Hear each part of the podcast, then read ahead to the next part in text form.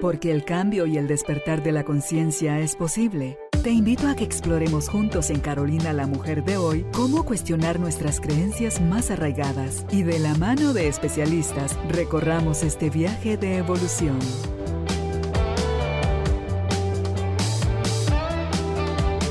Este episodio llega a ti gracias al apoyo de Cemento Stark. Transforma tu vida, transforma tu casa con Cemento Stark. Y el Instituto Guatemalteco de Seguridad Social. Recuerda que el IX te apoya con brigadas empresariales. Si detectas síntomas de COVID-19 en tus trabajadores, solicita una brigada para hacer hisopados. Instituto Guatemalteco de Seguridad Social X. Bienvenidos. Tribu de Almas Conscientes, bienvenidos nuevamente al estudio de Carolina, la mujer de hoy, donde nos complacemos. De verdad es un gozo, es motivo de mucha alegría tener cada una de estas conversaciones con nuestros invitados que nos permiten tener acceso a las herramientas que ellos han estudiado y más allá de lo que conocen a través de los estudios universitarios, es lo que han podido experimentar en su propia vida y que hoy vienen generosamente a compartirlo con nosotros. La invitación con el tema que es juzgar menos, vivir más, es que abramos la mente y el corazón para que podamos con más facilidad y gracia reconocer si nosotros hemos, desde lo que hemos interpretado como esas creencias, esos juicios, ese querer tener la razón, que es por ahí el camino, pero de verdad es por ahí el camino. Ese camino que hasta hoy usted ha tomado tiene que ver con, con esa expansión, con esa conexión con el amor, con ese salir del miedo, con ese integrar su luz y su sombra, o tiene que ver con el miedo de no querer meterse en problemas, la necesidad de sentirse amado, de pertenecer. En fin, cada uno de nosotros es un mundo y es una historia. Y para ello nos acompaña hoy Tuti Furlan, la tan querida por ustedes, Tuti Furlan, y para mí también que es, es alguien a quien admiro y considero mi amiga, a ella y a su esposo Carlos, y agradezco que estoy nuevamente con nosotros en el estudio para conversar de este tema, que les repito, es juzgar menos vivir más. Bienvenidos, bienvenidas, empezamos. Tuti, qué alegre que estés nuevamente en tu Ay, casa. yo muy contenta, muy feliz y agradecida de estar aquí contigo. Eh, no saben las carcajadas que nos echamos siempre, ya las van a ver en un momento, pero antes siempre empezamos Sí. con la energía hasta Las arriba. ocurrencias es que yo digo una cosa así muy angelicalmente y Ah, la claro. y la tuti sale Echa con, leña. con si supiera. Sí, sí, decía, no, exacto, exacto. No, es, No, es esa a ti, es esa, es esa afinidad, es esa libertad de permitirnos tú ser Tuti y yo ser Carolina, Ay, sí, que nos da este espacio de cariño, respeto y admiración mutua, Tuti, y que nos lleva a, a compartir desde esa esencia con otros y desde ese compartir y desde ese no saber qué tiene la vida, qué me va, qué me quiere cuestionar hoy la vida de una manera espontánea, de una manera genuina, eh, responder a lo que alguien te dejó ya aquí como pregunta para que tomes el, pa- el papelito y, y la leas, por favor, Tuti, y contestes espontáneamente. Un recuerdo que llene mucho tu corazón. Eh, lo primero que se me vino, obviamente, es ver a Carlos, mi esposo, a Feria Belén, juntos jugando. Es una tontera, pero, pero es, es, eh, me llenó el corazón verlos juntos. No sé si estaban leyendo, estaban jugando algún jueguito. Ellas les encanta ver a su papá jugar juegos, videojuegos, ¿verdad? En, el iPad se ponen como a resolver que si acertijos entre los tres. Eh, y verlos así, se, acurrucan y, ellos juegan y yo estoy fuera de la escena. Y eso me llena de tanto, me encanta contemplar, me encanta ver cómo yo me puedo llenar de amor aunque yo no esté siendo protagonista del momento. Eh, me fascina, me encanta ver dormir a mis hijas, me encanta eh, recordar su carita cuando a lo mejor me están llorando por algo, eso me llena de amor. Qué rico, qué rico Qué porque linda pregunta, muchas gracias son esas pequeñas cosas que suceden a veces todos los días, a veces eventualmente, Tuti, y que eh, ya, son ya forman parte del paisaje, ya no las valoramos, ya no las agradecemos y al final de eso está construida la vida. Hasta hay una canción que se llama Momentos, que me encanta, la hizo originalmente Éxito Julio Iglesias, a mí me encanta la versión de Andrea Bocelli. Y es eso, la vida son esos momentos, ante todo que en, en este caso con lo que nos contaste es de tu marido y tus dos hijas, quienes llenan ese, ese espacio que no se repite. Pueden jugar otro día, pueden hacer otras cosas parecidas, pero eso que viste, eso que tienes grabado y hoy fue evocado, no se repite. Entonces, gracias por ese momento que compartiste con nosotros. Qué rica manera de empezar.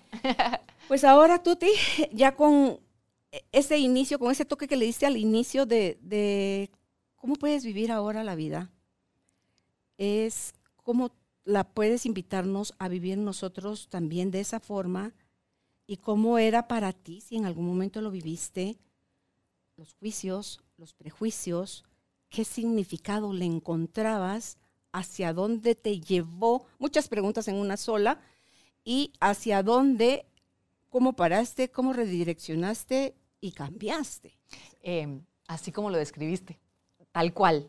Eh, yo crecí dentro de una familia eh, católica y creo que el catolicismo que a mí me tocó, porque yo me he dado cuenta, Carolina, que es muy diferente. Carlos también creció en una formación y familia católica con conceptos diferentes. O sea, a mí me sorprende eso. Cuando, y él creció en México. Y él creció en México. En escuela católica también, igual que yo, en universidad católica, igual que yo. Es decir, sin embargo, lo que yo fui aprendiendo, la manera en que a mí me enseñaron o yo aprendí, porque a lo mejor me enseñaron una cosa y yo lo aprendí diferente, también lo reconozco, no tiene que ver con el catolicismo, ojo, tiene que ver con cómo me llegó el mensaje a mí, cómo yo lo interpreté en mi cabecita. Y yo entendí que yo tenía que ser una niña buena, por supuesto. Buena rozando en la santidad, perfección, ¿verdad? Eso era lo bueno. Eso lo que me hizo, y eso lo, lo entendí mucho después, porque de niña uno no lo ve, pero me hizo a mí posicionarme en un lugar en donde tenía el derecho, porque yo fui una niña buena. yo compartía, yo tomaba en cuenta a los que rechazaban, yo alzaba la voz cuando creía que había una injusticia en la clase, en el colegio contra la maestra, ¿sabes? Eh, yo ayudaba a las personas, iba a apostolados, o sea, hacía cosas muy, la verdad es que hacía cosas muy lindas, muy, mm, muy valiosas, veo yo, porque yo era buena. Y entonces desde mi pedestal de niña buena, podía ver quiénes eran las malas o quiénes eran los malos o esas personas que no creen lo que yo creo. O, y esto me hizo a mí juzgar, ¿cierto? Así me enseñaron. No, no sabía hacerlo diferente, creía que así funcionaba la vida.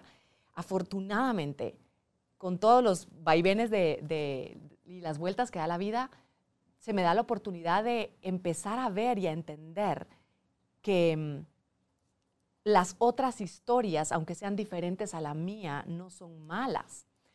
Que mm, lo primero que se me viene a la mente ahorita es mi papá, eh, si bien yo crecí en una familia, no bueno, familia, digo, una formación católica desde mi casa hasta el colegio, etcétera, mi papá es protestante. Toda la vida lo ha sido. Y entonces, cuando yo le preguntaba a mi papá, por ejemplo, ¿por qué tú no le rezas a la Virgen? ¿Por qué tú no te hincas cuando vas a, a veces, a veces, muy de vez en cuando nos acompañaba a misas especiales, por ejemplo, si era nuestra primera comunión, ahí estuvo él, siempre. Pero a la hora de que todos nosotros nos hincábamos, él permanecía de pie, muy respetuoso, pero él permanecía de pie. Y entonces, claro, yo empezaba a cuestionar de por qué tú no lo haces. Y él me respondía con tanto amor, con tanta claridad, y yo fui entendiendo que aunque él tuviera otra visión, otra formación, otras creencias, no lo hacía una mala persona. Y eso poquito a poco como que fue permeando y, haciéndome esta conciencia de entender que aunque, aunque creamos cosas diferentes, aunque hayamos vivido realidades distintas, no somos malos y buenos, solo somos otra versión de lo que hay, ¿no? Eso por un lado. Y, conforme, ya sabes, ¿no? La enfermedad de mi mamá y eso que nos hizo abrir la cabeza a todos, ¿no? de entender que hay otro tipo de medicina, que hay otro tipo de religiones, que hay otro tipo de creencias, que hay otro tipo de, terapias. No son diabólicas, no son brujería, es otro tipo, nada más. Y que eso le haya a ella ayudado a recuperar su salud, era como decir, esto no puede ser diabólico si me devuelve mi mamá. Si aquí está viva, si no hubiera sido por todo esto que ella hizo, ella no estaría hoy aquí. Y entonces todo eso como que me fue haciendo abrir la mente y juzgar menos eso lo diferente. Sin embargo, sigo avanzando, empiezo pues mi camino de psicología y, todo esto. Y hasta después, uno en el momento no se da cuenta, no sé cómo te habrá pasado a ti, pero hasta después como que empiezo a ver de, sigo juzgando, Mm. sigo diciendo esto está mal, no debería hacer esto, debería hacer lo otro esta persona, eh, debería ir a terapia, debería, debería, No, el- debería, debería. El juez diciendo quién. Total, Sí, total. sí. Y luego ya te, lo vas volteando a ver. En, luego recuerdo, hace unos años eh, tuve la oportunidad de viajar a Perú eh, y en el camino desde Lima hasta Paracas, que es un lugar con playa, eh, pasas por un como desierto, ¿no? Una cosa espectacular, porque vas literalmente en medio del desierto y ves ahí el mar. Y digo, ¿qué es esto? Es una belleza. Pero hay eh, eh, partes de ese camino en donde intentaron, me pareció a mí, hacer como unos poblados, unas casitas, como que no las terminaron y las dejaron así como a medias. Y entonces yo iba viendo el paisaje y decía, qué hermoso el paisaje. De repente, como eso medio abandonado, yo, ay, qué lástima que dejaron eso ahí, deberían haber hecho, ¿no? Y seguíamos en el paisaje. Y el paisaje hermoso, no sé qué. Ay, pues, ¿cómo, se, cómo no hacen algo para que que Y después dije, o sea, todo el tiempo, no solo a personas juzgamos, juzgo las situaciones, juzgo lo que, lo que veo. Todo el tiempo estamos emitiendo opiniones, les llamamos opiniones, pero realmente son juicios porque dices, no debería estar ahí, esto sí debería ser, esto se ve más bonito que esto, esto. Y no nos hemos abierto a simplemente aceptar lo que es. Es muy difícil. Yo sigo trabajando en esto. A mí me siguen surgiendo a veces juicios que ahora creo que con mayor rapidez logro notarlos y decir, a ver, Tuti, esto es un juicio. Tranquila, bájale, bájale. Es lo que es. Eh, no sabes a qué va a llevar esto. Sí, esto, esto suena muy feo, esto suena injusto, esto puede ser. Y si me corresponde a mí hacer algo, hay que hacerlo. Pero, pero en muchas ocasiones me doy cuenta que, que yo no tengo nada que ver en el problema que pasó en la tele, que, que está viviéndose del otro lado del mundo, que, sin embargo, yo emito juicios en lugar de pensar, ojalá esto traiga nuevas oportunidades a las personas, les eh, enviar mi amor, sintonizarme con paz en mi corazón, porque lo que sucede con los juicios, lo que yo he visto es que es un pleito constante, Ujú, adentro. ujú. Afuera las cosas son como son y no dependen de ti que las cambies, pero es un pleito constante adentro. No debería, es que qué barbaridad, es que se debería poner otra cosa, es que no se debería peinar así, es que todo, todo lo estamos como Ujú. enviando a un juicio. Y a quien nos hace daño es eso, a nosotros, eso, ¿no? Lo triste es que no nos enseñaron, Tuti, ojalá eso, esos son aprendizajes, creo yo, necesarios desde que somos chiquitos, que eso que hoy llamamos juicio en esta conversación no es más que nuestra opinión. Sí. Y el problema de que le damos valor de verdad a nuestra opinión. Entonces juzgamos a las personas con poquita información que tenemos de ellos Así. y- pero hasta la podemos describir porque el que es de tal manera tiene estas y estas características. Jesús, a lo mejor ni siquiera le hablaste, solo lo viste o sí. te contaron, que eso es peor todavía, que ni siquiera se interrelacionó contigo, sino que alguien te, como le fue mal, viene y quiere desprestigiar a esa persona delante de ti y uno como vive con la capita de Wonder Woman, entonces se la pone y a luchar por la justicia. Exacto. Entonces, que yo te oigo y, y me veo tan identificada con tu historia, a mí me encantaba andar ayudando al, al desprotegido, al que no se podía defender. Y dice uno, qué manera más fuerte que yo tuve un sobreentreno de andarme metiendo donde nadie, donde no había me llamado. importaba.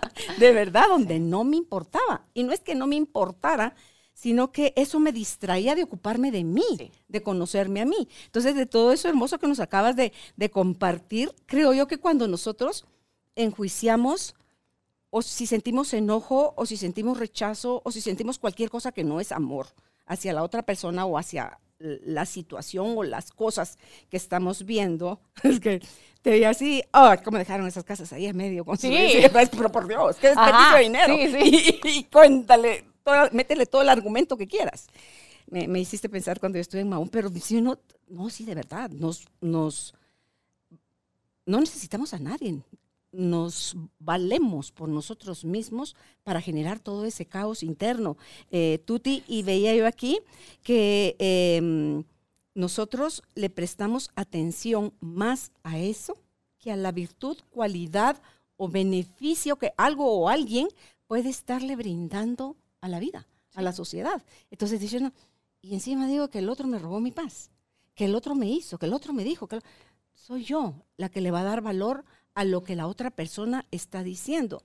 cuando yo aprendí sobre el Ho'oponopono, que tú has escuchado el Ho'oponopono, que ahí la invitación de, de esa tradición hawaiana para sanar el interior, es que te hagas 100% responsable de todo.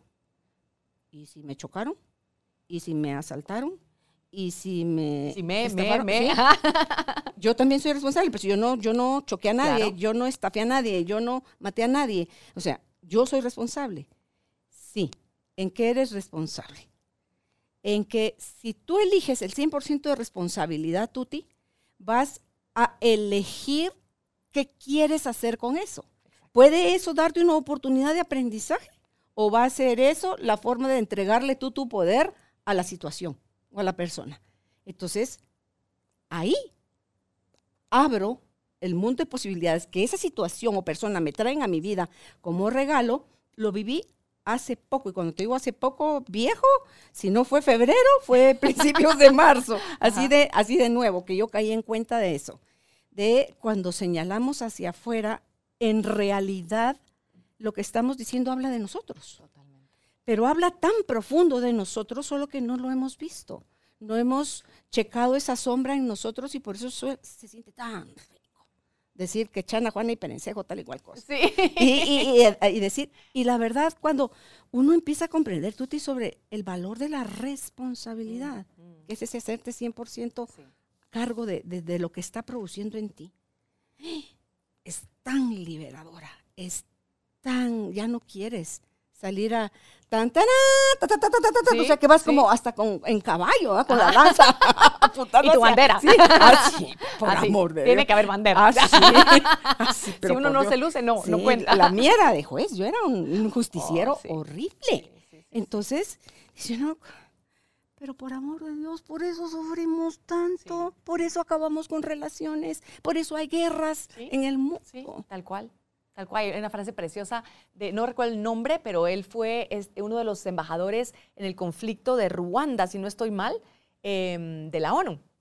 Y él dijo, ya que las guerras eh, se inician en la mente de los hombres, es en la mente de los hombres donde hay que restablecer los baluartes de la paz. O sea, la paz no empieza cuando yo te impongo y te hago que tú termines de, de pelear con... No, empieza en mí. Yo, porque la única persona que tiene que ver con mi interior soy yo. Ujú, Nadie más puede transformar porque se le da la gana mi interior si yo no lo permito. Nadie más me puede hacer sentir lo que yo no quiero o permito sentir, ¿cierto? Y eso se nos olvida, porque lo que tú decías, no tenemos esta tendencia a decir me insultó, me hizo, me asaltó, me, me, me, que no es que haya pasado o no haya pasado ciertas cosas. Si alguien viene y golpea, y digamos que golpea mi, mi rostro, claro que golpeo mi rostro.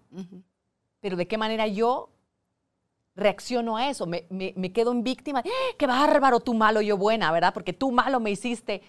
O simplemente, en- no es que me quede de, bueno, dale este ahora de este lado y ahora por aquí y ahora, por no, no se trata de eso tampoco, quitas, pero, pero decir, ok, ¿qué, qué me genera esto y qué quiero hacer yo con esto el resto de mi vida?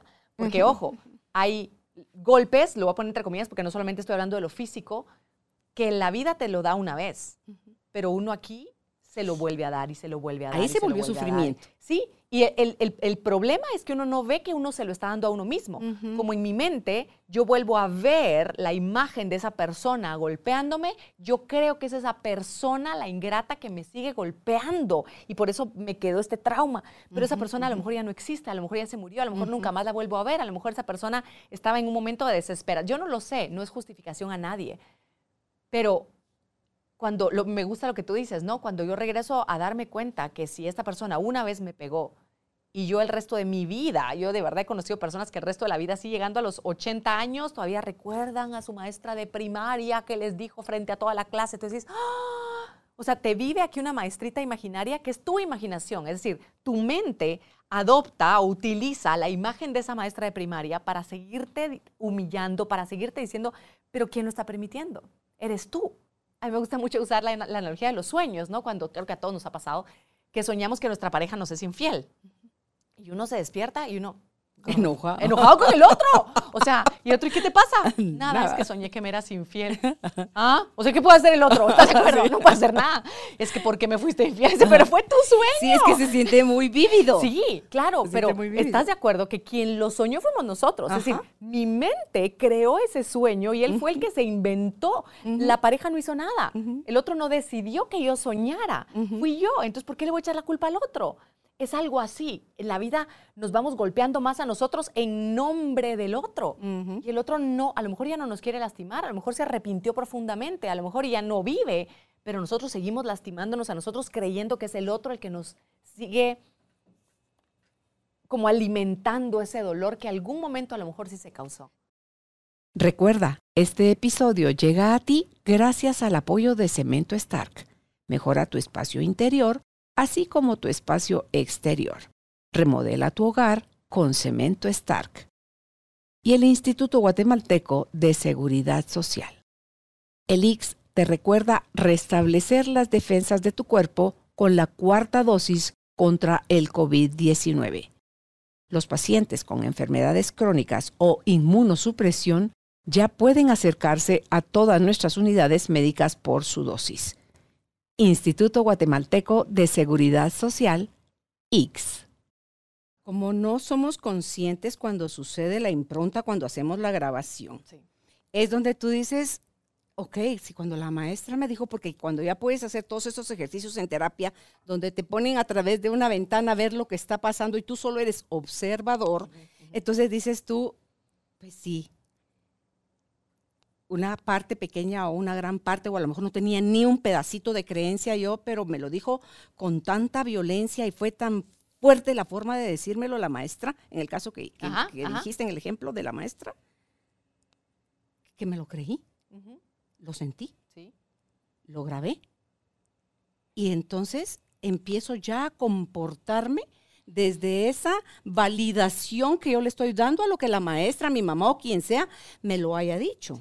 Y entonces así se van sumando otras, porque una vez quedo frágil, empiezo a traer sin saber que soy yo quien lo está trayendo más de lo mismo. Y solo entonces ya la víctima que se ha ido multivitaminando, fortaleciendo, ¿sí? fortaleciendo, Sí. Entonces ya dices tú, no, pues sí. Me dijeron estúpida, sí, de plano, soy una estúpida. Me dijeron poca cosa, sí, sí, de plano, soy poca cosa. Que no merezco, sí, de plano no merezco. Entonces me tengo y me basto yo a mí misma para seguir inflando ese dolor y nadie nos lo dice. No, Tuti. No. Y, y, eh, ay, ahorita se, me, se me, me recordé de, leí este libro de la bailarina de Auschwitz, de Edith Egger, que es precioso.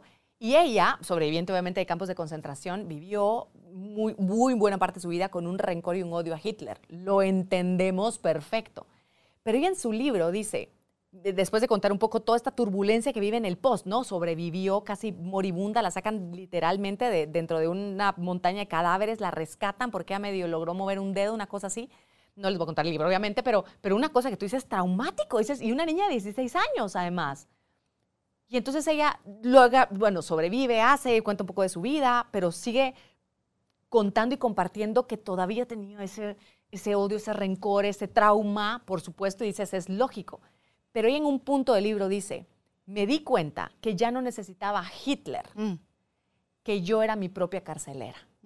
Hitler ya se había muerto. Dice, yo no necesitaba que él estuviera vivo ni que él me tuviera metida en un campo de exterminio. Yo ya era mi propia carcelera porque yo era la que no me permitía salir de mi propia cárcel, de dolor, de rencor, de odio. Yo era la que me mantenía a mí misma. Llegar a ese punto, lo que tú dices, Carolina, no es fácil. No, porque no nos lo enseñaron y porque no es fácil. o sea, Ok, aquí tengo una notita del, del, del si es o no fácil o difícil, Tuti. Es, yo no creo que nada más que sea fácil, es hasta imposible si quieres seguir jugando el rol de víctima. ah, sí, no. Friégate. No. No va a servirte nada porque mientras si el estandarte que llevas ahí en el caballo es yo la víctima, no hay poder humano que te haga salir de ahí porque de ahí nadie te saca. Eliges tú voluntariamente salir. eh, Enrique Orbera dice, no sé si es su frase o no, pero a él le escuché este concepto, que esta posición de víctima es de las posiciones más agresivas que hay. Uno dice, Claro. ¿Cómo? No, si yo soy Claro, la claro, víctima. claro. Si yo no le he levantado el dedo a nadie, ¿cómo yo agresiva? Y dice, sí, desde la víctima, tú estás juzgando, porque es el tema de hoy también, tú estás juzgando al otro. Tú eres Ujú. yo buena, tú malo, tú ingrato, tú te mereces el infierno, tú te vas a ir a no sé dónde, ¿no? O sea, todo, que todo lo malo te caiga a ti, yo buena. Pero esa posición de yo buena está haciendo que yo te esté juzgando, juzgando, juzgando, juzgando, por lo tanto salgo desde el odio, salgo, es como una agresividad oculta. Me llamó muchísimo la atención hace años que la escuché y dije, wow, esto nunca lo había visto. Y dije, qué fuerte. Ujú. ¿Viste la película de la cabaña? Leí el libro. Bueno, Oh, es ese, ese pedazo, mi pedazo favorito, bueno, me encanta toda la película, me encantó el libro, eh, primero leí el libro y luego leí, vi la película, en la parte donde está él, el protagonista, en la cueva con Sofía, la voz de la sabiduría. Ajá, y ajá. entonces, como él está aferrado a su creencia de que Dios es malo y es injusto porque él permitió la muerte de, de su hijita, Em, y viene Sofía y le dice, ok, siéntate aquí en el sillón del, del- del juez y vas tú ahorita a comportarte como dices que se comporta Dios. Le presenta las imágenes de los hijos, cosas que él no sabe que están haciendo sus dos hijos adolescentes, y le dice, como Dios a unos ama y a otros condena, entonces tú vas a hacer eso mismo, vas a adquirir ese rol. Vas a decir a cuál de tus dos hijos, después de haber visto estas imágenes, condenas. Entonces él, no, no, no, no, no, no, no, sí, tú dices que Dios es así, y, estos son, y tú eres terrenal. Condena a uno de los dos, no hay otra salida. Uno de los dos tiene que ser condenado, porque a uno lo ama y al otro lo condena. Entonces le dice, no te metas con ellos, métete conmigo Ajá. pero a ellos no los toques. Ok, ahí para el ejercicio de, de la sabiduría y le dice, ok, si tú eh, no puedes, siendo humano, con todos los errores que nos adjudicamos como humanos, todas las carencias, tú ti- no puedes condenar a uno de tus hijos y a los dos los quieres salvar y tú te entregas. Porque eso era, estaban mostrando cómo Jesús había Sí. hecho eso por nosotros. Entonces dice, ok, si tú no lo puedes hacer, menos padre, que no tiene tu mente dual, que es solo amor. Él no, Exacto. no te está juzgando. Hay cosas que suceden en la vida que o las, tom- las tomas para crecer y evolucionar, o sencillamente es para que te derrotes y, sufras y señales y condenes y despotriques y te vuelvas malo, pero es tu elección. Entonces, con esto de que sí es difícil, que yo quisiera desmitificar, utopía, llámalo si, quiera, si quieres, de que es fácil o difícil para sanar, es imposible si quieres seguir siendo víctima. No difícil, imposible. Pero cuando ya te dispones, cuando empiezas a ver esos pequeños rayitos de, de lucecita, aquí lo apunté, Tuti, dice, es difícil porque tenemos en sombra muchas cosas de las que no nos hemos hecho conscientes. Porque Imposible. tenemos un ego así. Ok, súper vitaminado. Oh, sí. Sí, Entonces, difícil, imposible. Pero si tú ya voluntariamente eliges tener más contacto con el observador interno, porque ese no emite juicio, No. ese solo Observa, sí, ve, ve realidad sí. Y dice, o la aplico y me sirve, Sí, sí, sí, sí. eh, tomo eso que me está mostrando la vida para crecer, o vuelva mi historia vieja y, y despotrico otra vez y condeno. Entonces, yo lo quiero agarrar, Tuti, y por eso es que lo quiero desmitificar, porque lo estoy haciendo actualmente en mi vida así y me está funcionando. Uy, No te puedo decir. Ah, no lo dudo. No te puedo decir, de verdad. ¡Qué el, el rico! que lo ves como el juego de al observador. O sea, Ajá. juega al observador.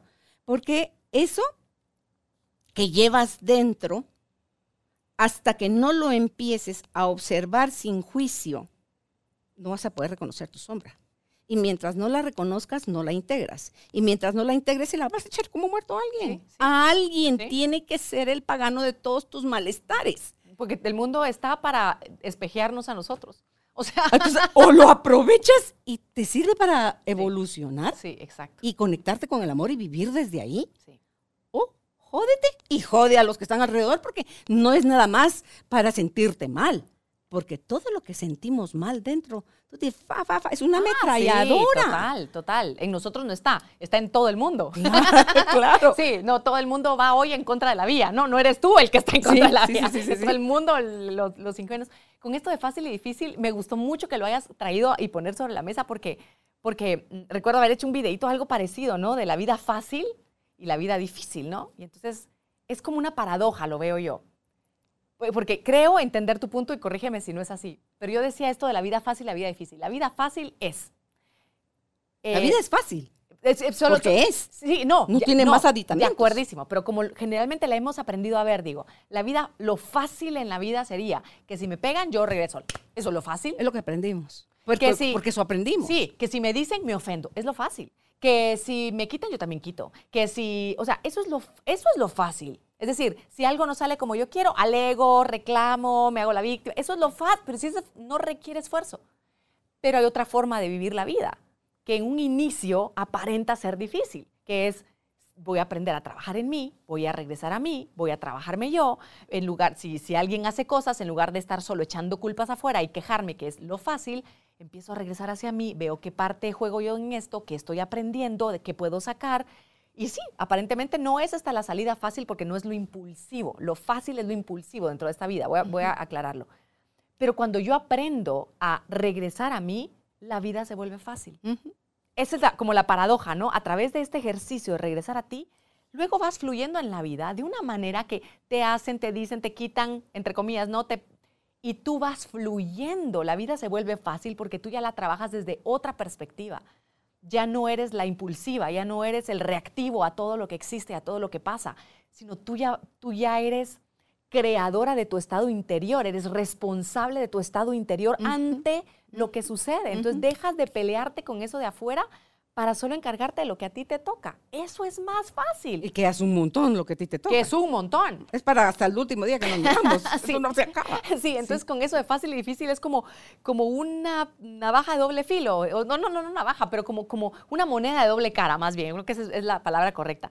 En donde por un lado podrías irte con lo fácil, con lo que no te cuesta, porque claro que es un trabajo el ir hacia ti. Es un trabajo desaprender todo lo que te hicieron aprender de cómo funciona la vida, de cómo funcionamos los seres humanos, de qué debería pasar contigo, de qué, qué la vida espera de ti, que tus papás esperan de ti, que cómo se comporta una dama, cómo se comporta un hombre. O sea, desaprender todo eso no es la parte fácil, pero cuando lo desaprendes la vida se vuelve facilísima. Me explico, vas fluyendo de una manera diferente porque ya dejas a todo el mundo en paz.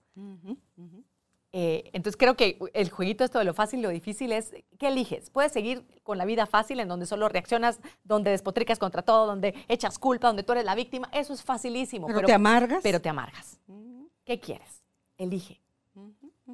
Sufrir es tu elección. Ex- sí. Ser feliz, estar en paz, es tu elección y la tomas todo el día a cada A ratito. cada instante. Mientras abriste el ojo, estaba soñando una cosa horrible, elijo pasarle a lo que decías hace un rato, enojarme con mi marido porque el desgraciado me. Yo estaba soñando.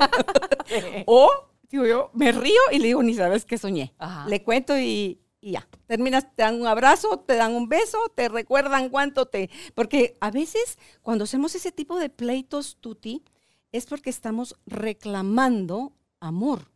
Es porque no nos sentimos amados. Y si no nos sentimos amados por otros, es porque nosotros no hemos aprendido a amarnos a nosotros mismos. ¿verdad? Entonces, te oía yo aquí y decía, difícil se siente por no ser una zona conocida. Sí. Entonces se manifiesta con una sensación de incertidumbre, sí, incomodidad. sí, sí. Si yo quiero tener el control, no me diga a mí que estábamos a, a ciegas y en oscuras. Yo me, vo- me voy a romper la cara al primer paso que dé.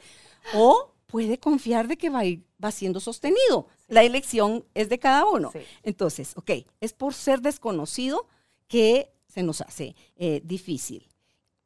Por un lado, y aquí esto hay, tiene dos polos que creamos los seres humanos.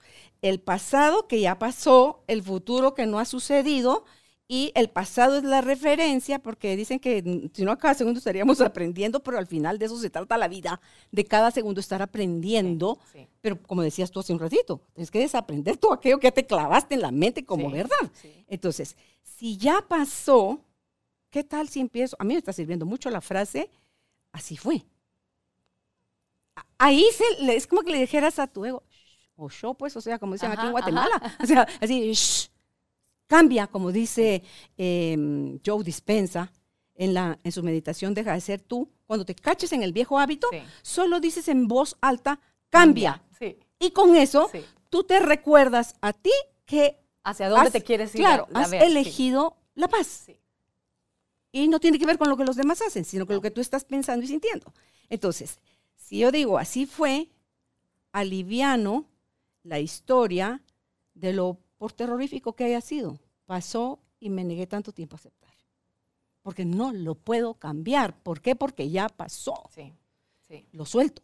Sí. Y por el otro lado, en el caso del futuro, reviso cuántas expectativas o películas me estoy yo armando en mi cabecita de cómo deberían de suceder Ah, sí. las cosas y deberían de ser las personas. Ajá. Y entonces ahí me curo en anticipado de tener un resentimiento, de, de su- de su- de sufrir desilusiones, de decir qué vaina con aquella persona.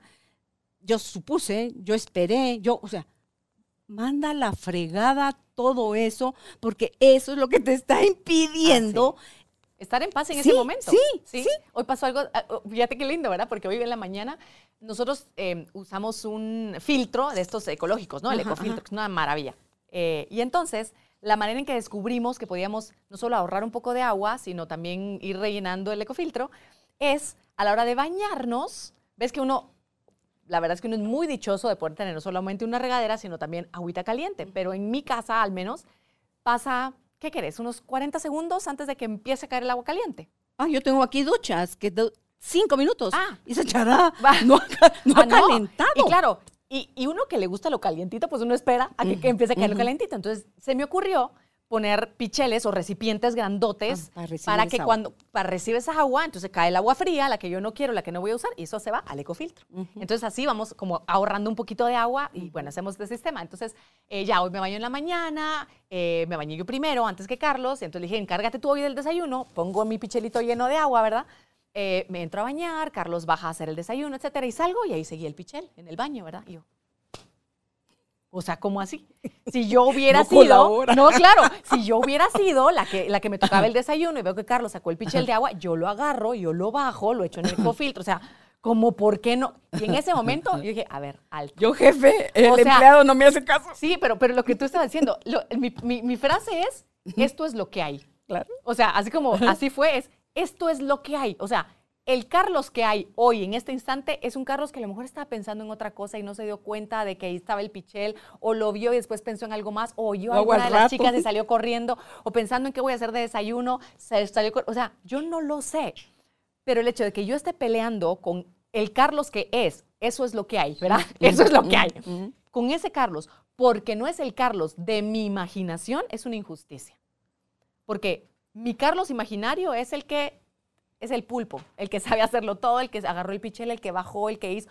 Pero como no es ese Carlos el que tengo en la realidad, me peleo con él. Ujú. Y entonces dije, "Ay, es, es un pichel con agua, ¿estás de acuerdo? No es, y aunque fuera lo que fuera, es, a ver, es que no me cuesta ni a mí nada bajarlo. Y este pichel que se quedó aquí tampoco significa que no colabora, porque eso, claro, brinca en la cabeza y dice, ¿cómo no colabora? Yo lo hubiera hecho. Claro, te, te juzgas desde tus zapatos lo que tú crees que hubieras hecho, pero no es verdad. Cuando tú dices, yo hubiera hecho, no lo estás haciendo generosamente desde los zapatos auténticos de la persona, sino lo estás haciendo desde la comodidad de tus zapatos. Porque si yo digo, yo lo hubiera hecho, yo en ese momento que ya me salí de bañar, tranquila, sin la presión de tener que hacer desayuno, yo hubiera agarrado el pichel y lo hubiera bajado.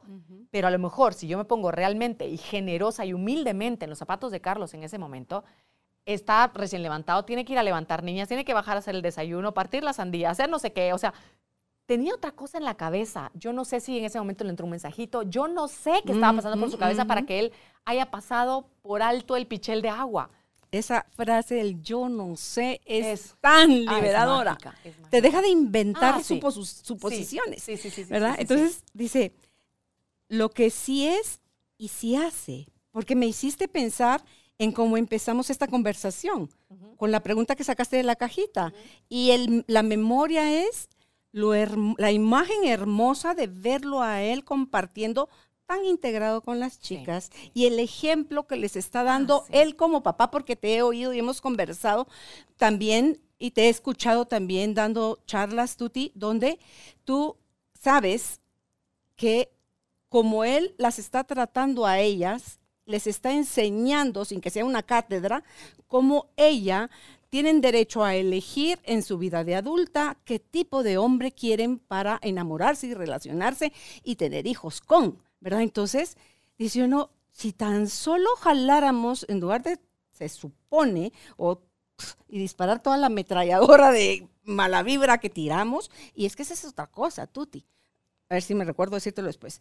Pero nos enfocáramos como ese pensamiento, por ejemplo, ¿verdad? E- esa memoria dulce que tuviste ahorita de viéndolos a los tres integrados jugando. Porque sí se le sale a uno, porque estamos en un cuerpo. Sí, sí, exacto. Sí, Somos sí, humanos. sí. o sea, esto es lo que hay. la- claro, la mente te va a jugar bien choco. Sí, va a buscar de qué manera te devuelve a tus viejos hábitos. Ah, claro. Entonces, porque cuántas eh, formas de manejar esta situación hay de, por un pensamiento negativo, ponle tres positivos para contrarrestar el efecto tan asqueroso Ah, que sí. produce en uno mismo ese pensamiento. Uno, sí. Y frrr, sale hacia afuera. Y uno dice, no me vio, nunca supo, no se lo voy a contar. Va a ver esta entrevista. Así. Ahí te vas a enterar. No, entonces dice, dice uno, em, si, si yo le mando a él buena vibra, buena vibra llega en forma de, de- de líneas, de Energía, rayitos, de energía, de ondas. supuesto. Y si yo pensé eso, aunque haya sido fugaces un segundo, dos segundos, le llegó también mi mala vibra, Sí. porque no estamos separados. Además porque la mantenés, porque si yo me quedo con ese único pensamiento, pero nunca es uno, si uno, si uno no contrarresta ese pensamiento, contrarrestar, a ver, si uno no lo complementa, lo voy a decir, porque no es que lo contrarreste, eso como yo lo veo. Si uno no complementa ese pensamiento de no bajó el pichel, es una verdad, no lo bajó, pero está haciendo el desayuno. Él se dedicó a levantar a las chicas, está partiendo una sandía, o sea, Diría mi marido, ¿acaso ya se acabó el día? ¿Sí? Pues sí, ¿Sí? no se ha acabado el día. Entonces, si, Sí. si, si yo no lo complemento con más cosas que están pasando, porque hay más cosas que están pasando. No es que niegue decir, no, no, él sí bajó el pichel, él sí bajó el pichel. No es verdad, No. no, lo bajó. Pero hay más cosas, lo complemento con más cosas que sean generosas, que sean positivas, que, que me nutran a mí y que cambien ese estado en el que yo estoy. Porque si yo me quedo con el no bajo el pichel, qué bárbaro, qué poco colaborador en esta casa, es que no piensa en nosotras, ¿verdad? Un pensamiento viene otro y otro y otro y Sí, otro. sí, sí. Y me va a mí cargando. Entonces ustedes ya me imaginan a mí bajando con el pichel y miro a Carlos, esa mirada que le hubiera dedicado, ¿estás de acuerdo? Si es que no hubiera dicho algo, pero, pero solo... ¿Cierto? Y a lo mejor él ni enterado, a lo mejor dice, ay, no vi el pichel, perdón, se me... ol-". Y uno, no, no, No, y es importa. que ni, ni perdón tendría que pedir. No, no, ya lo sé. Si es pero, adulto. Pero, pero a lo mejor y pasan este tipo de cosas de, ay, no vi el pichel y, y el fresh, pero yo la actitud que hubiera adoptado de, ¿no? De digna, de, La que sí hace, la que sí sabe, la que claro, sí puede. sí, juicio, ¿verdad? Tú malo, tú no colaboras, tú, yo sí soy la buena, porque no solamente ahorro agua, sino bajo mi pichel de agua que a ti te correspondía. No tiene ni siquiera nada que ver. Pero el punto es que Sí. esa actitud cambia cuando si yo veo el pichel y, y digo, es esto que estoy pensando no me sirve. No me sirve porque es un pichel de agua, porque él está colaborando. Que te hace porque- sentir mal. Exacto, porque a mí me hace daño. Sí, sí. A mí me hace bajar con una, desde una posición orgullosa, altanera, De los juzgona. dioses del Olimpo. No, no, no, no, se quedan atrás. Entonces, observo que mi energía también cambia cuando yo me abro a ver más de la realidad, a entender que ese pichel ahí no significa nada, como dice Curso de Milagros. Eso no es un vaso, eso no es un mueble. O sea, no, no significa nada. Nosotros le ponemos el significado a todo. Y eso no lo vemos, no es tan fácil, eh, digo, no nos enseñaron a, a- a entenderlo desde esa forma. Entonces, cuando yo le empiezo a quitar significados a eso que yo le he dado significados, es mucho más fácil deshacer los juicios. porque entonces yo ya no lo juzgo como él no colabora, sino ese pichel no significa nada. Significa que qué maravilla que yo pude ahorrar agua, que yo tengo una ducha en mi casa con agua calientita, es una bendición. Entonces yo agarro mi pichel, lo abrazo con amor, me siento orgullosa de mí y ya bajo a echarlo en el ecofiltro y se murió el asunto. No pasa nada, ¿cierto? Y es que ahí tú te creo yo que cuando usando las palabras que tú utilizaste hace un ratito de ponerle significado, cuando yo le pongo significado a algo, estoy sobreviviendo desde mis interpretaciones, se siente horrible, me fastidio la vida y se la fastidio de verdad, sí o sí, a los demás. Y eso no es vivir, eso es sobrevivir. Y el tema de hoy dice, juzga menos, vivir, Sí, jugar menos, vivir más vivir más.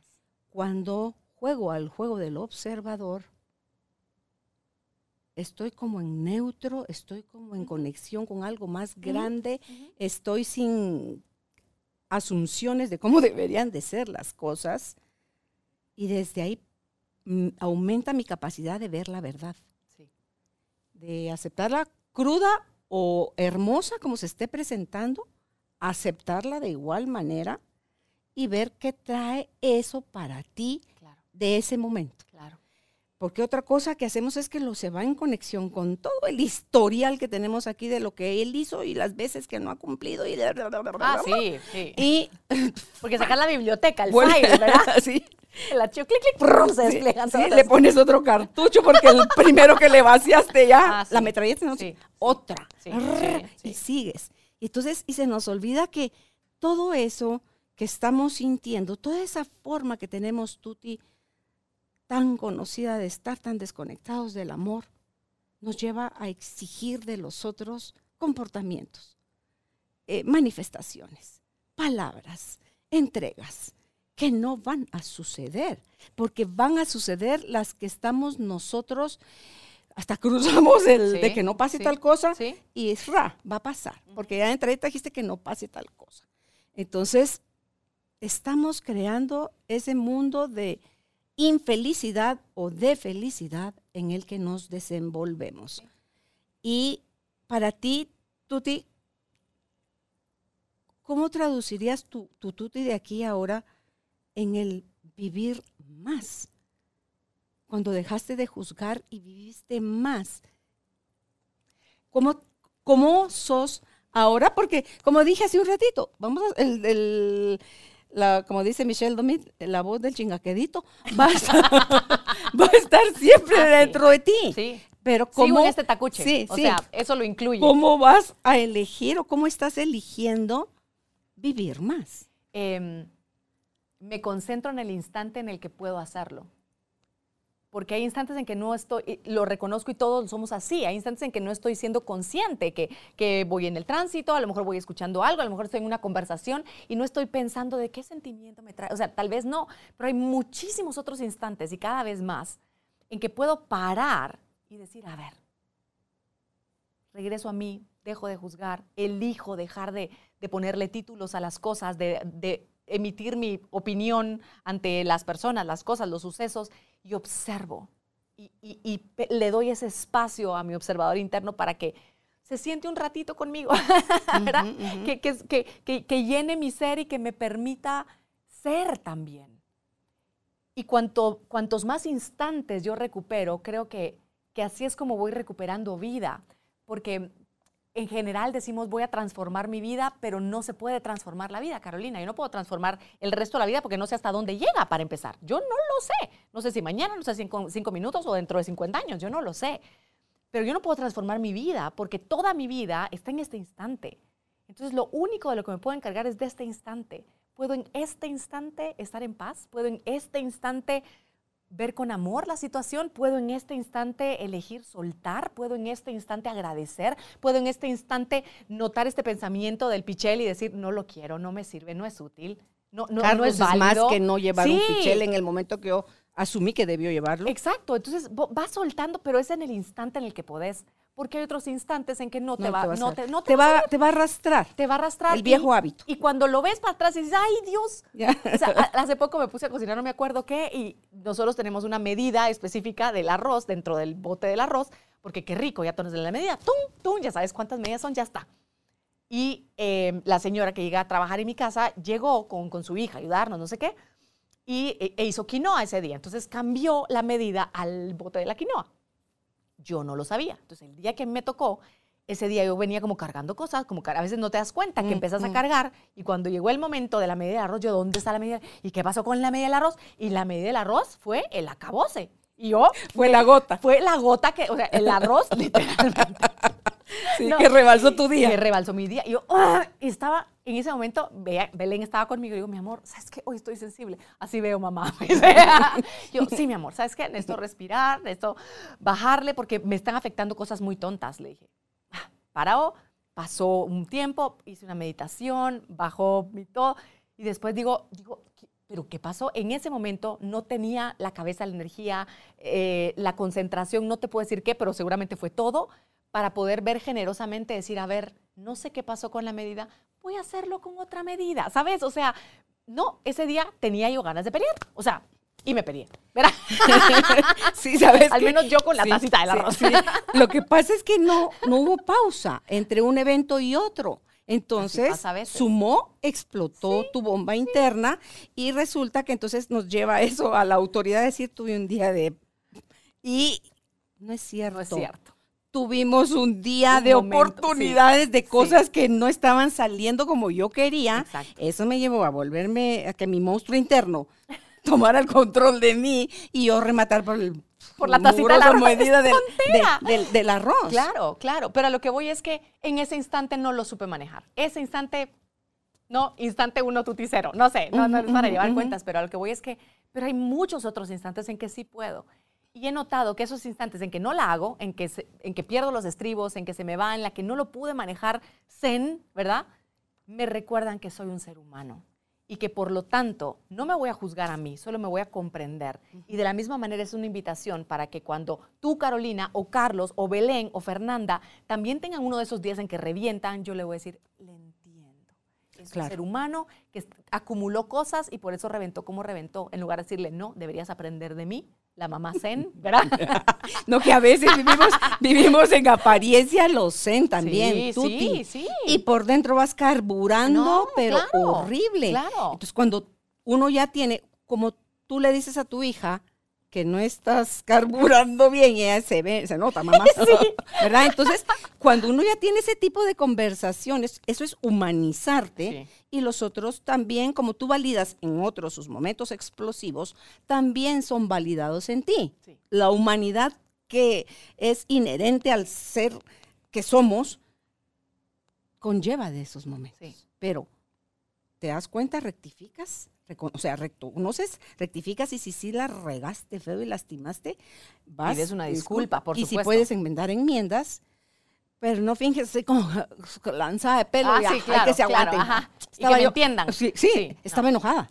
Tenía miedo. Ajá. Sentí no sé qué. O sea, ahí justificamos que la regamos en lugar de decir, Yo no supe manejarlo. sí, la regaste, estabas mal, no pudiste pausar.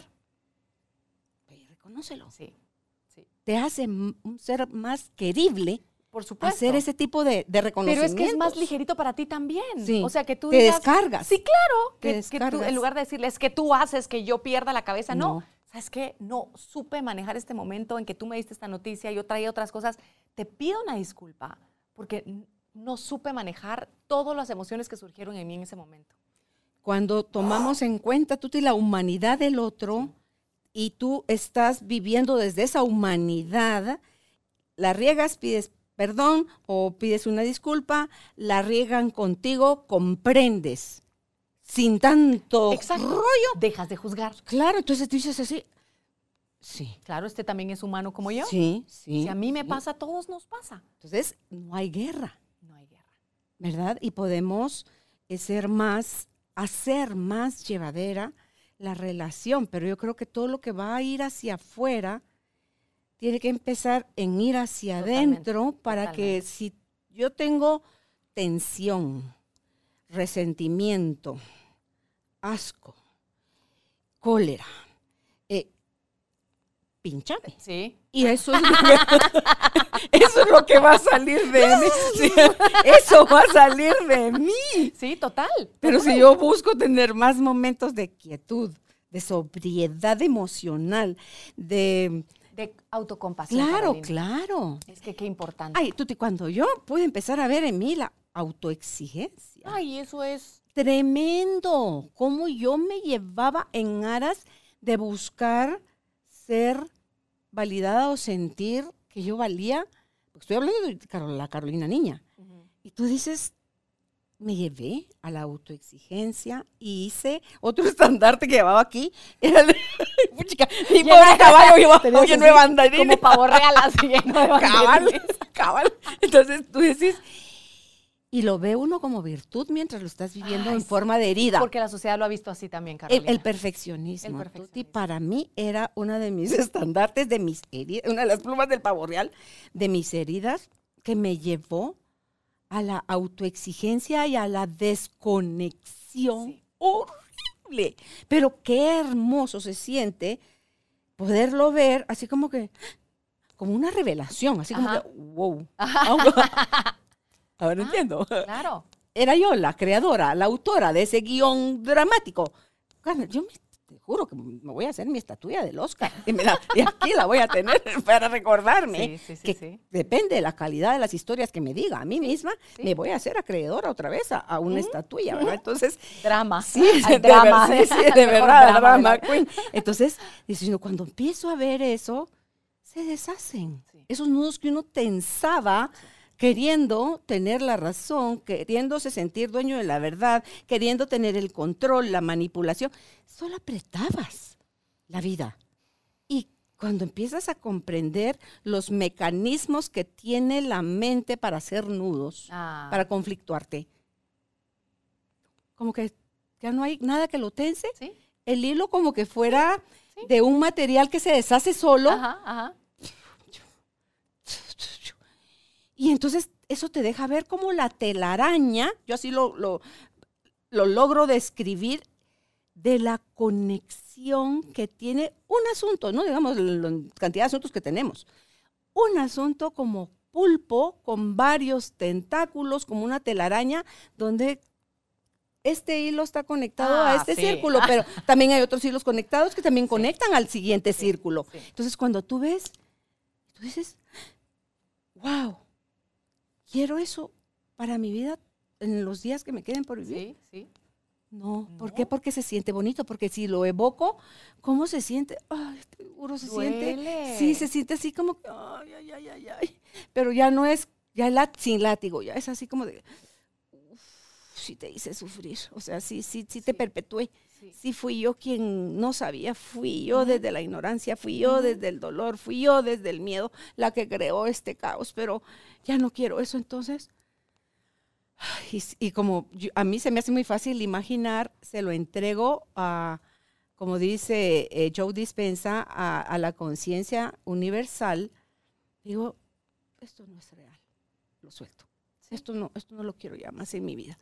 Entonces siento cómo se va vaciando de esos malestares y luego se quedan como los, los canales así abiertos como una esponja a recibir cosas nuevas y entonces elijo conectarme, Tuti, con la energía que crea, con, con la vida, con momentos amor, sí. hermosos, con el amor, con un bebé sonriendo, con unas flores que me encantan, con un aroma que se siente rico, con, con verme tumbada en el sol, con escuchar la música y cantar y bailar como loca, con, o sea, con todas esas cosas empiezan a entrar, porque también estaban en mí, Sí. pero estaban empequeñecidas por todo lo otro que a lo que se le ha dado más A potencia. lo que le das tu atención, Sí, a lo que le das sí. el poder, lo que crees que es más importante. Sí, entonces, a la chuti, es, es, de verdad es tan liberador, Es muy. tan sanador. Sí. Y además, em, con lo que tú decías de, de hacia, hacia adentro, primero, cuando tú te sanas a ti, cuando tú empiezas a, a ser compasivo contigo, es más fácil conectar y ser compasivo con el otro. Sí. Em, creemos que, por ejemplo, el ejercicio del perdón o el ejercicio de la, de la compasión, primero es en el otro y después en ti, y no es así. No, no puedes dar, lo hemos escuchado mil veces y yo lo escuché desde niña y nunca lo entendí hasta ahora. Das, al- no puedes dar al otro lo que no te has dado a ti. Y eso es en amor, eso es en perdón, eso es en muchas cosas. ¿Por qué? Porque si yo no he aprendido, regreso al ejemplo de, de ser compasiva conmigo, decir mi gorda, ese día no, no la pude librar. O sea, sí, me enganché, sí, soy un ser humano, sí, tengo mis altas y mis bajas, aún con todas las herramientas que tengo, sigo viviendo esos episodios. Y me abrazo y digo, ya pasó, no pasa nada, lo vas a hacer mejor la otra vez. O, o no, o, o- o fluyamos y yo igual te voy a amar en el momento en el que le pase eso a mi hija, en lugar de yo exigirle que ella lo haga como yo, lo que decía no la mamá Zen, le digo, mi amor, te entiendo, ven, te abrazo, ¿qué necesitas? ¿Quieres llorar? Eh, platiquemos. Me abro a conectar con ella, porque si no, no, si, yo estoy, si yo me sigo exigiendo a mí misma, hay, hay un pensamiento que me gusta mucho compartir, que es las personas, esto no nos lo enseñaron tampoco y, y muy pocas personas lo han visto, los que nos mantenemos o en el momento en el que nos mantenemos así como con el ego muy inflado es las personas que mucho exigen a otros se autoexigen tres veces más a ellos mismos, pero no lo ven. No lo ven. Es que tenés la herida de la perfección, Tuti. Y mientras no lo sepas que es en ti herida, Es en ti, exacto. no es en, ah, qué capacidad de hacer tan bien hechas las cosas. O de No, exigir a los Por demás. eso, Sí. entonces, como yo sí soy capaz de hacer bien las cosas, te voy a exigir a ti. Eso porque si no tienes eso, te voy a descalificar. Sí. Por Dios, Sí. es herida. Yo creo, Tuti, que todo aquello que hacemos en pelea, en enojo, en miedo, en tristeza, en exigencia, lo único que estamos haciendo es pidiendo amor de la forma equivocada, pero es porque nosotros no estamos en conexión o en no hemos desarrollado el amor propio. Sí. Una vez lo haces, que te va a llevar el tiempo que te vaya a tomar, pero que te lo disfrutes. Cada pequeño pasito que vayas dando, ¡pum! es donde se hace, se hace como expansiva esa cuestión. Entonces, dice yo, sí, porque yo, pero en una conversación, creo que ya lo he contado aquí, no sé si ya te lo conté a ti, es en una conversación con Dios, le dije, Padre, entré a mi carro, yo venía en conversación con Dios cuando Ajá. venía para la casa, me meto de retroceso al garage, pago el carro, sigo mi conversación con Dios, no hay prisa por bajarme del carro, y le digo, Señor, ¿cómo es la forma en que tú nos amas? ¿Verdad? Esa fue mi, mi pregunta. Suelto la pregunta, literalmente la suelto y sigo con mis ojitos cerrados, abierta a recibir la información que sea que vaya a llegar. Tuti me aparecieron a la altura donde está colgado el kayak de Álvaro los signos matemáticos de suma, resta, multiplicación y división. Ajá. Y los veo y dije así como que, como, ¿cómo así? va? Sí. A mí- No era mi pregunta. Voy a sí, reformularla. clarito y en español. En manzanas, mejor. Sí, bueno, los símbolos no tienen idioma, así que Sí, sí, sí. esa es otra cosa. Qué, qué bonito, ¿verdad? Entonces, ¿verdad? los miro. Ay, señor, le dije, pero ¿cómo así? ¿Qué onda con tu mensaje? Sí. Yo así le hablo. ¿Qué onda contigo? ¿Qué onda con tu mensaje? Y vuelvo a cerrar los ojos y vuelvo a esperar respuesta. Y entonces Tuti ahí se hace una, una separación. Se va a un lado la suma y la multiplicación y del otro lado la resta y la división, o sea, los símbolos. Y yo, ¡ah! Le hago así, ¿verdad? O sea, la, ¡wow! O sea, esa es la forma como tú amas, es esta. Cuando nosotros estamos conectados en las dualidades del miedo, es esta otra. La resta y la división.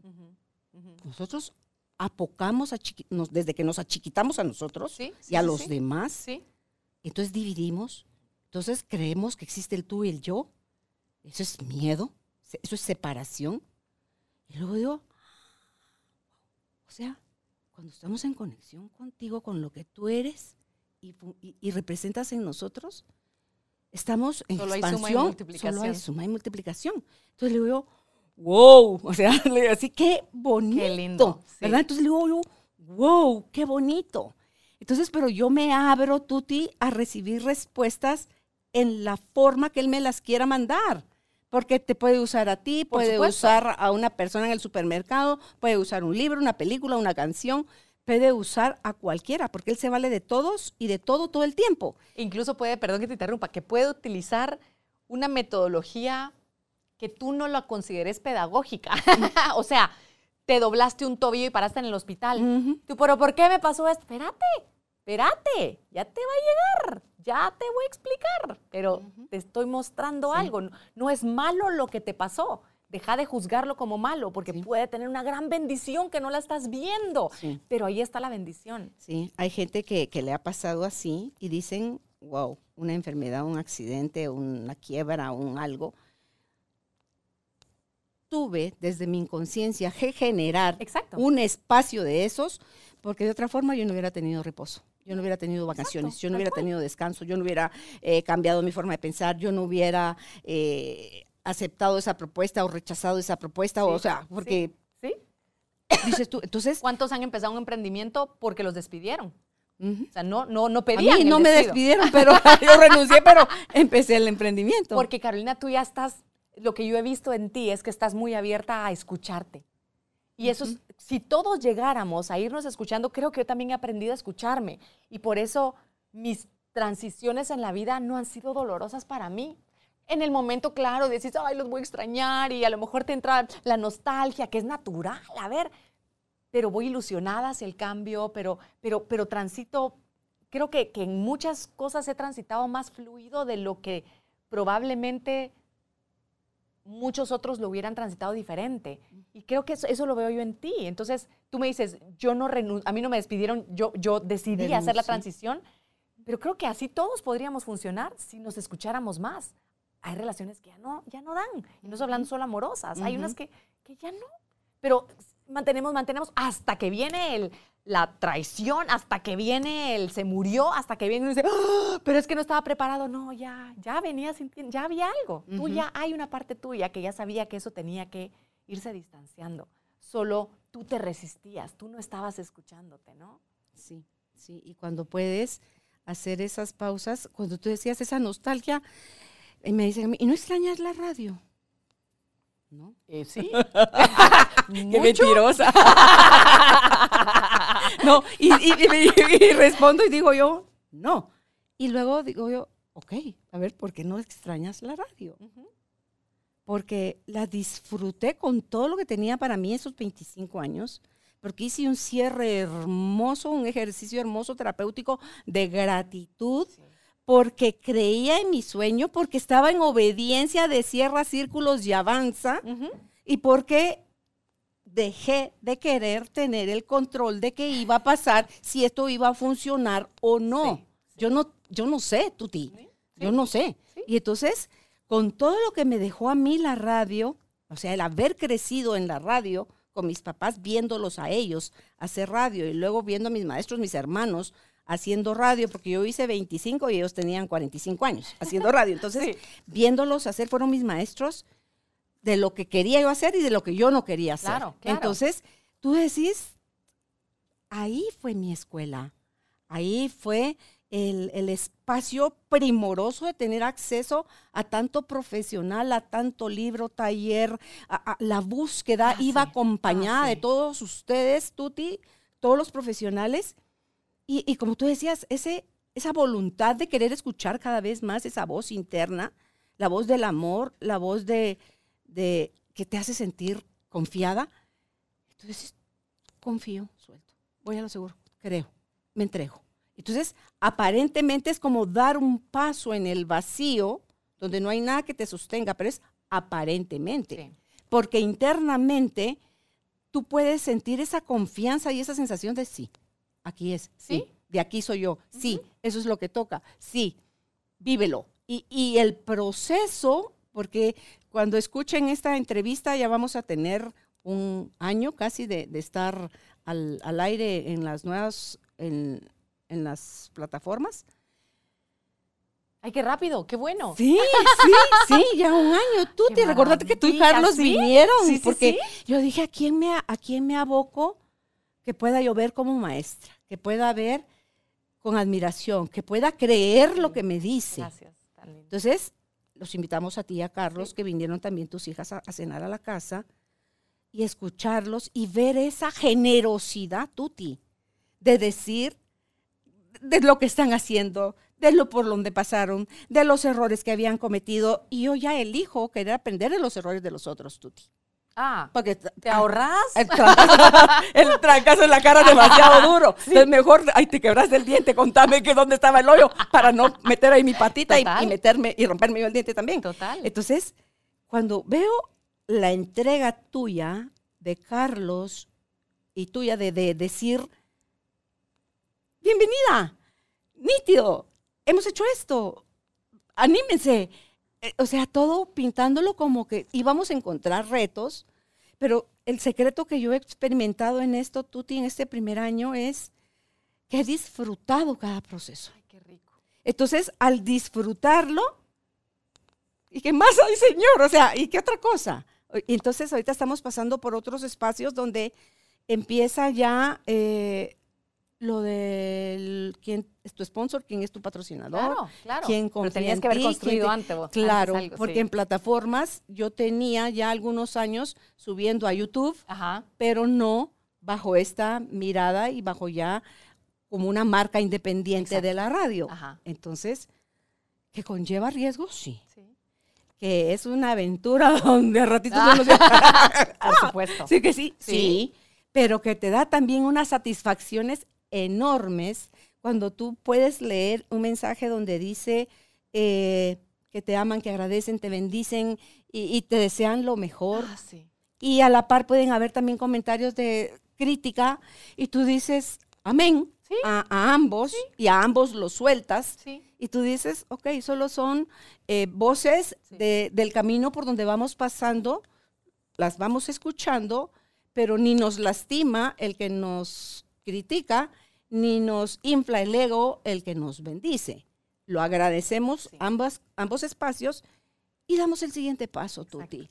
¿Por qué? Porque creemos, en mi caso, como equipo creemos que eh, se siente bonito entregar a otros lo que tú tienes para ti con tan, en tanto Todo lo que tú abundancia has recibido, lo Sí, que has sí, recibido. Sí. a otros y poderlo venir y compartir con personas así como tú que, que también tienen esa misma generosidad y no tienen eh, ningún, ay, qué pena que van a decir, la Tuti Furlan, la famosa, no, la Tuti, la humana, La tuti. es la que está aquí sentada, es la que vino a, a- a cenar conmigo antes de que yo me abriera con este proyecto, la que eh, deseó con mucha alegría y mucha risa que todo fuera, que todo fuera bien. No nos podemos quejar. Seguimos abiertos a, a seguir viviendo la experiencia que nos depara todavía el destino. No tenemos la más remota idea, pero sí sabemos la- y tenemos la certeza que estamos abiertos a recibirlo, Sí. como sea y como venga. Y lo lindo, como para amarrar con, con- me, me surgió ahorita, ¿no? Con el tema del juicio que hemos hablado. si tú vas en el camino juzgando que el camino es duro, que va a ser imposible, que con tanta gente haciendo cosas parecidas en todo el mundo, si tú adelantas ese juicio, esa opinión, te vas a bloquear tú sola. Porque, porque tú misma te vas a predisponer. El juicio te predispone. Si tú dices va a ser un desastre ir, ya vas, ¿no? Como la tuti con el pichel. Si yo digo, este es el juicio que yo tengo, que qué barbaridad, yo voy a regresar con, con esa carga a, a relacionarme con los demás. Así es con la vida. Si yo le pongo ese juicio a la vida que es dura, que es tiene momentos difíciles, tiene. No estoy diciendo que la vida, no, la vida tiene momentos que si yo los juzgo de difíciles, de fáciles, de horrorosos, de terribles, depende cómo yo los juzgue, yo también me predispongo. Hay una charla hermosa en TED, eh, en, en YouTube, desde TED, es de una señora que se llama, eh, bueno, la señora no me acuerdo, pero la, la charla es algo como bueno y malo son historias incompletas. Entonces ella cuenta eh, que ella tiene una hija con una discapacidad.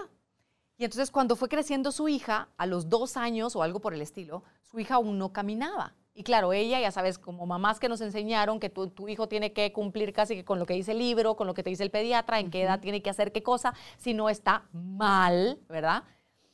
Ella sufría mucho porque su hija se arrastraba, ¿verdad?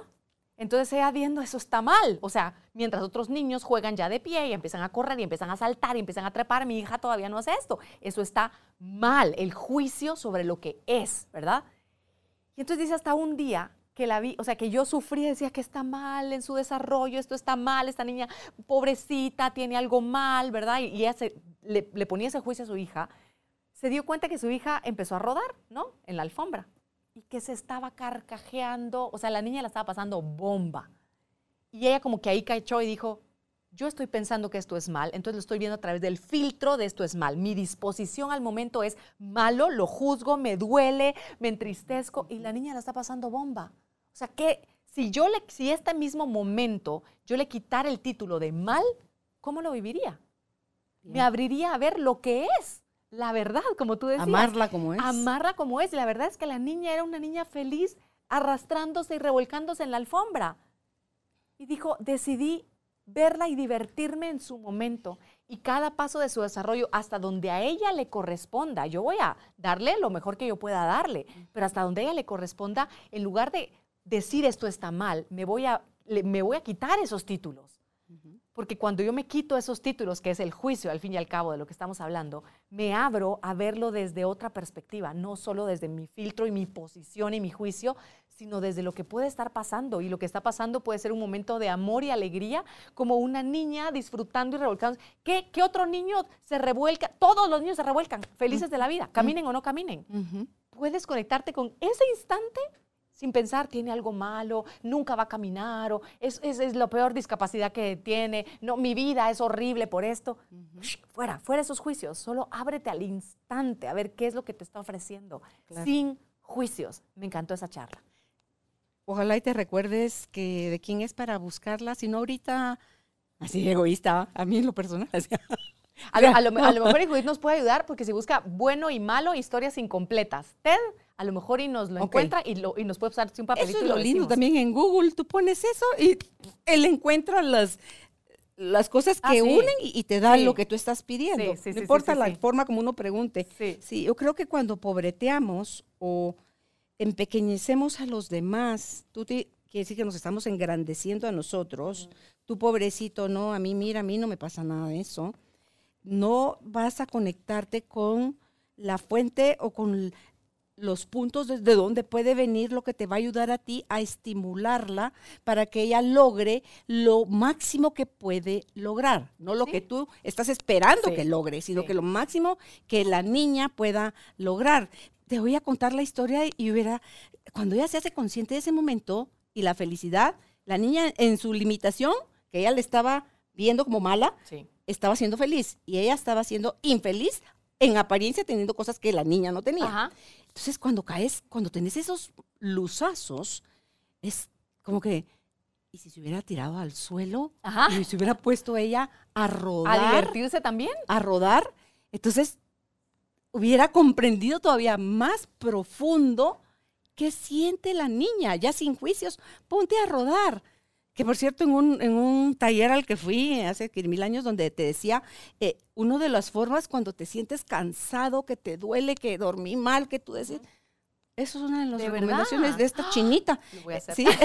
es, tírate, tírate en el piso y va, te, vas rodando para allá y te vienes rodando para acá y te vienes rodando para allá. Y las veces que sientas, te estiras, te levantas. Cual panda. Y tu cuerpo está en otra sintonía. Solo con llevarte a rodar. Carolina, pero si eso, bueno, no sé tú, pero yo en algún momento cuando habían colinitas en un jardín o algo, amaba ponerme así y yo me mareo. me encantaba yo me mareo. ¿Te mareas? Sí, sí. No, yo no, pero, pero, pero sí, es, es algo que los niños tal vez un poco espontáneo lo hacemos, rodar. Como que ya lo sabemos, pero claro, luego nos entra el rollo de ya somos adultos o adolescentes, o ya soy más proper, eso no hacen las niñas, o, o qué sucio quedó el niño. Claro, dejemos de juzgar y de decirle a la vida y a las personas cómo deberían de estar sucediendo y dejémonos impactar más. Reconectémonos con el asombro, Tuti. Esa, wow. Carolina, me asustaste porque hago así, ¿verdad? Cuando, en el wow. Me asusté. ¿Qué pasó? Me dice Álvaro. Ajá. Ala, viste, ¿Viste esos celajes?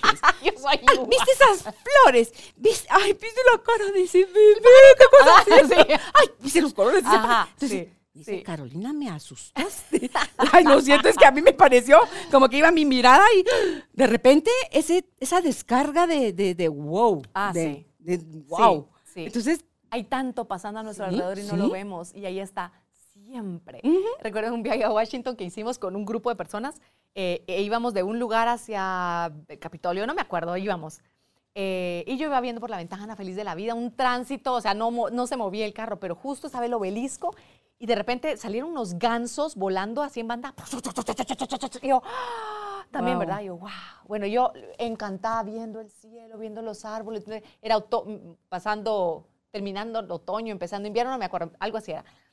Y yo, bueno, feliz con los dije, qué maravilla esos gansos, ¿verdad? Bueno, llegamos al lugar al pocos, a los pocos minutos, a pesar del tránsito, y un amigo dice, ¿viste ese tránsito detestable? Y yo, ¿viste los gansos? Él no los ¿Qué vio. gansos? ¡No los viste! Le dije, una bandada de gansos, no, increíble. Dice, ¿y tú lo que ves? Le dije, a mí me sirvió más ver gansos que ver tráfico. O sea, yo Claro. estoy en paz y maravillada con los gansos. Sí. Pero es eso. Y todo el tiempo lo podemos elegir. Y eso que no se nos olvide. Podemos elegir. A veces creemos que no hay elección y siempre hay. Siempre. Dice Judith si es Heather Laniers. Sí, ella. Ella es. Exactamente. Gracias por eh, lo máximo esta mujer. Sí, entonces, eh, si ponemos el link ahí, Judith, también para que la gente lo pueda eh, vivir la experiencia de, Ah, de- Es que eso es tan rico cuando abres la mente tú te- y ves a todo el que tiene algo para compartir como, como un maestro y entra sin juicio. mm, dijo 20 cosas, me voy a quedar hoy con 6. Sí. Me voy a quedar con 19. Sí. Me voy a quedar con las 20. Me voy a quedar con una. Pero no lo descalifiques porque las otras 19 no te hicieron sentido o ninguna de las 20 te hizo sentido. que, que hay- que hay cosas que yo he visto que digo, lástima, ¿verdad? Que esta persona eligió eh, enfocarse en esto o no. Tuti, ¿cómo se deja las canas? Tuti, pero ¿por qué no se puso un poquito de pintalabios? Y yo, ¿escuchó lo que dije? O sea, No, no, no. no, a ver, no, no. lo- lo- muchas personas lo podrán decir desde el amor de Tuti. ¿Por qué no te pones diferente? Porque también tenemos ese estigma de que tenés que verte de cierta Ajá, manera ajá. para ser aceptado. Para, Ajá. y yo, pues, estoy combatiendo la lanza, otra, ¿no? otra. Tus- tus- tus Sí. plumas. No, estoy siendo ¿Sí? ah, como congruente con lo que yo me siento cómoda y a veces me siento cómoda poniéndome un poquito más, un poquito, y a veces no, y estoy en paz conmigo. El Ahí asunto está es el que secreto. todos en algún momento, y, y me incluyo, a veces llega un mensaje de una manera que dices, es que no, es que esta persona, ¿por qué se...? Decís, a ver, voy a dejar de enfocarme en lo que en lo que no es lo que me está transmitiendo esta persona. Si me enfoco en el pelo, si me enfoco en si la arruga, si se ríe feo, si me estoy enfocando en lo que no es. Y si yo me estoy enfocando en eso, eso es como invitación para que cada uno lo, lo vayamos analizando. Si yo me enfoco en, en lo que me enfoque, ¿qué dice de mí? Tú lo decías hace un momento en nuestra conversación. Cuando estoy juzgando al otro, cuando yo critico al otro, cuando no, estoy hablando más de mí que de esa persona. Habla de mi rigidez mental, de mi postura. pero hasta de mis traumas. Tú Sí. sabes que una vez me, me encantó esa, esa experiencia. Después de una conferencia, alguien levantó la mano, una chica, me pareció valiente, honesta y muy linda. Me dice, Tuti, perdón, me dice. Yo he sido de las personas que digo que no me gusta su risa y que no me gusta lo escandalosa que usted se ríe. Le dije, te lo agradezco, qué valiente, qué honesta. Te quiero hacer una pregunta. ¿Qué te dijeron a ti sobre la risa cuando eras pequeña? De la risa escandalosa. de la risa escandalosa. Y abre los ojos y dice, "Ah, yo crecí con mi abuelita. Y mi abuelita me decía, no se ría tan fuerte porque eso no lo hace una niña y porque no sé qué de los tontos. Hay una frase, algo de los tontos. La risa abunda en la boca de los tontos, una cosa así. Y a mí, y yo era risueña y escandalosa para reírme y me hicieron callarme y reírme así como, "Uh", ¿verdad? y dice, sí, eso fue lo que me dijeron. Le dije, Era la bueno, voz de la abuelita. e- este está, o sea, que a ti no te guste mi risa habla más de tu historia que de mi historia. Y linda, me pareció generosísima porque se abrió a escuchar esto y a verse ella a través de esto que le hacía ruido, que era mi risa, por ejemplo, ¿no? Entonces creo que así tenemos que ir un poquito más caminando cuando yo emito esos juicios. Voltearme a ver, voltearme a ver. Cómo yo represento de alguna forma esto que estoy viendo en el otro, en mi vida, en relación con esa persona, eh, en, en algún Claro. aspecto de mí contra mí, digamos, o de mí conmigo. O en algo que me late hacerlo y no me doy permiso Ah, a sí. hacerlo. Ah, sí, sí, sí, sí, sí. Uy, eso, eso cuesta. Sí, sí, porque estás bien y en paz cuando puedes reconocer en el otro la virtud y celebrarla Sí. y decirle, ve por más. O sea, tú, tú, tú eres brillante, ve y brilla más, Sí, sí. ¿verdad? Sí. A decir, Este infeliz que se cree. Ajá. Pues, madre, es estrellitis. Tiene, o sea, por Dios, ese es, el, ese es el problema. Entonces aprovechemos aquello que nos que proyectamos en otros que ellos ya están haciendo y nosotros no, a darnos permiso a también nosotros hacerlo, si nosotros ya lo estamos haciendo, a, a decir, a reconocerte como que somos del, del, mismo lugar, o sea, creemos en las mismas cosas, y si es algo que estás criticando, aprovechalo a ir a tu interior. Ahí están todas las respuestas, Tuti. Sí. En el caso de lo que contaste de la risa, es la abuelita la que tenía el, el, el control de la risa en ella. Uh -huh. La limitó a no poder ser relajera, sí. a no poder ser divertida, sí. a no mostrar la campanita cuando se mata la risa. Exacto. Pero y no porque la abuelita sea mala. Ti le caía Imagínate mal. la historia de la abuelita, saber, saber qué de dónde vivió viene, linda. saber no sabemos de dónde si hasta viene. la golpeaban cada vez que se reía, no sabemos. Claro, de esas, de esas posturas mentales, eh, Tuti, rígidas de cómo debe de ser. Debe ser. todo si sos mujer. Ah. Un hombre, Bueno, ah, los hombres pero tienen mujer. que ser también otras cosas. Sí. Ellos también tienen una Claro, carga así otra- gigante sí, de que sí, tienen son cargas que diferentes. Entonces, yo creo yo, si revisa. Si ya perdió vigencia, hoy tenía en la mañana una conversación con alguien y le decía, en el caso de mis papás, específicamente, cuando empezaron a hacer radio en 1955, yo puedo ver ahora al grupo como 2022 Ajá. no se puede pretender hacer radio como De se hacía forma. en 1955. No, no. Estás hablando de 40 65 años. Desactualizado Es- es- completamente, es sí. otro mundo que quienes lo hicieron con las herramientas que tenían y el éxito que tuvieron, amén. Sí. ¿Qué te está atorando? ¿Qué te está limitando? ¿O qué te está impulsando a seguir hacia adelante con fuerza? Tiene que ver con las cosas que sí funcionan, que sí pueden seguir actualizadas y tú las sigues aplicando, pero lo que te esté frenando tiene que ver con todo aquello que ya caducó. Exacto. y Ya no es funcional. Ya no es fuerza. funcional, exacto.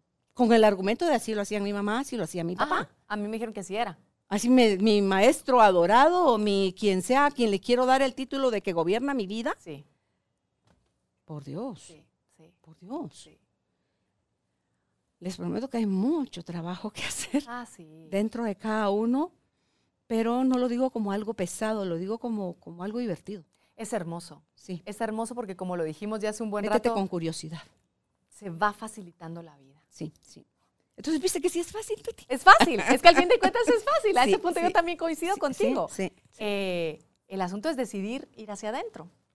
Y esa parte puede dar un poco de miedo porque no nos lo enseñaron, porque como hemos creído siempre que lo de afuera es lo que te causa lo de adentro, y claro que hace sentido si lo has creído siempre. El cerebro te hace creer lo que has creído y lo refuerza y lo refuerza y lo refuerza. Entonces, en el momento en el que te dicen no, dices, no, alto. Pero si a mí me dicen, es el de afuera el que está causando esto. Pero si pasa esto en el mundo, es eso lo que hace que yo me sienta como me sienta. Pero si yo pierdo el trabajo, eso es lo que hace que... No, no, no, es, es cómo tú estás interpretando eso. Es, es qué, qué estás tú generando adentro a partir de lo de afuera. Llegamos a ti gracias al apoyo de Cemento Stark. Optimiza tu espacio para tu nuevo estilo de vida. Remodela tu hogar con Cemento Stark. Y el Instituto Guatemalteco de Seguridad Social. Supera las secuelas del COVID-19. Los hábitos saludables ayudan a tratar la fatiga. Pero si no presentas mejorías, visita a tu médico. Cuídate después de vacunarte. Instituto Guatemalteco de Seguridad Social, IX.